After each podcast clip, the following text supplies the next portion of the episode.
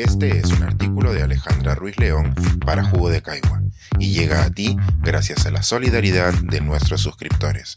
Si aún no estás suscrito, puedes hacerlo en www.jugodecaigua.pe.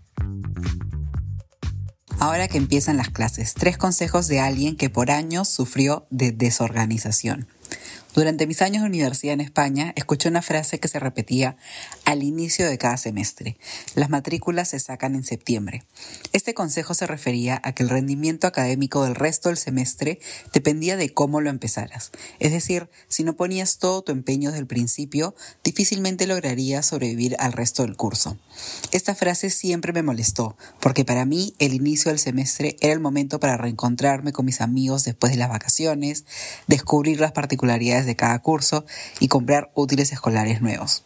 Ahora, después de muchos semestres, entiendo la importancia de estas primeras semanas para asegurar el éxito académico posterior, pero no en la manera que este consejo indicaba, estudiando desde la primera semana, sino reconociendo la importancia de la organización para sobrellevar las tareas y exámenes antes de que se empiece a acumular.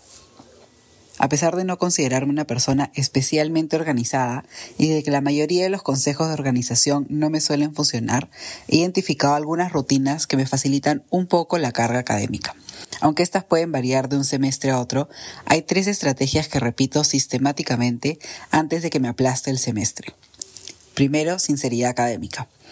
Antes de saber organizarnos, hay que saber cuánto nos demoramos en completar diferentes tareas académicas. Solemos sobredimensionar nuestras capacidades al decir me siento y en dos horas me aprendo toda una lección, cuando realmente necesitamos por lo menos el doble. Lo mismo nos pasa cuando pensamos que si en finales nos aprendimos todo un curso en 10 horas, también lo podríamos hacer sin la presión de una fecha límite.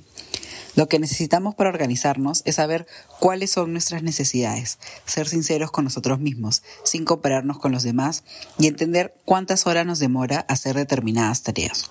Por ejemplo, yo suelo demorarme media hora en leer un capítulo de un libro. Antes me demoraba una hora y al inicio del doctorado me demoraba dos. En ningún momento demorarme más o menos era erróneo, simplemente era el tiempo que le tocaba a mi capacidad. Saber qué tiempo aproximado me demora hacer algo me ayuda a organizarme, porque así puedo saber que si para la próxima semana tengo que leer un libro, voy a necesitar cuatro u ocho horas y de dónde puedo sacarlas para terminar esa tarea. Ello en lugar de pretender leer el libro toda la noche antes del examen, cosa que también he hecho pero que no es sostenible a largo plazo. Cuando no sabía cuánto tiempo me demoraba completar una tarea, leer un capítulo, escribir un ensayo o estudiar para un examen, pensaba con optimismo que podía completar en dos horas lo que en realidad requería un mínimo de cuatro.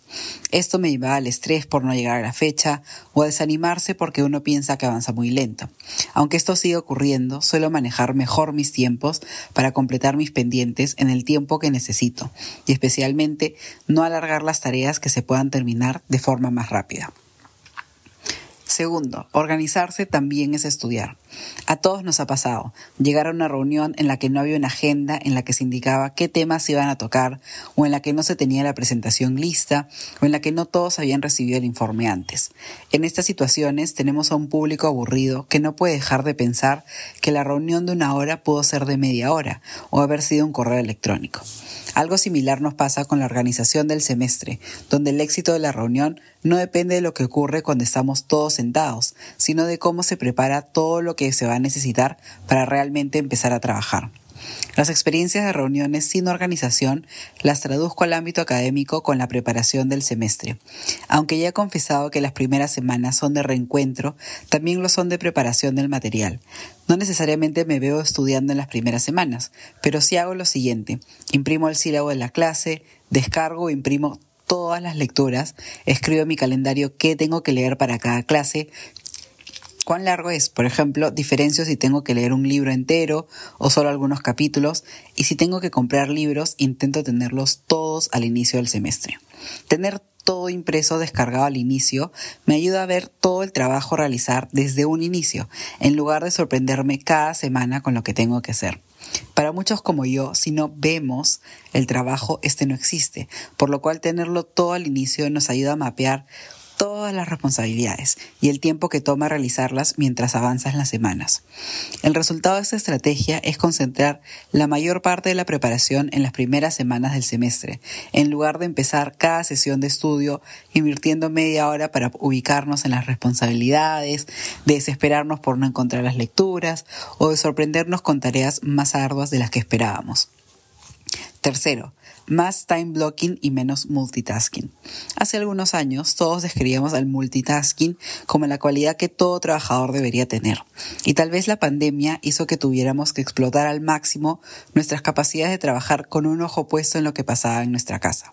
Si bien hay muchos trabajos y situaciones que requieren que dividamos nuestra atención, también vemos cada vez más necesario tener trabajos que nos permitan bloquear nuestros calendarios para enfocarnos en una sola tarea.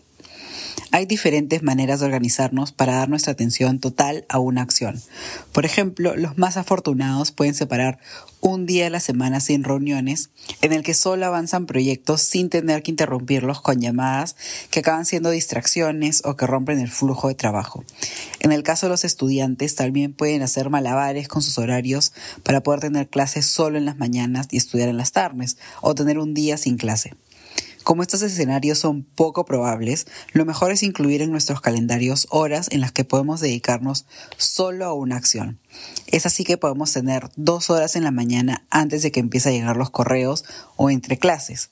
El truco está llegar a esas horas sagradas sin distracciones, sabiendo qué podemos lograr con el tiempo que tenemos, mi primer consejo, y con todo listo para acabar la tarea, mi segundo consejo.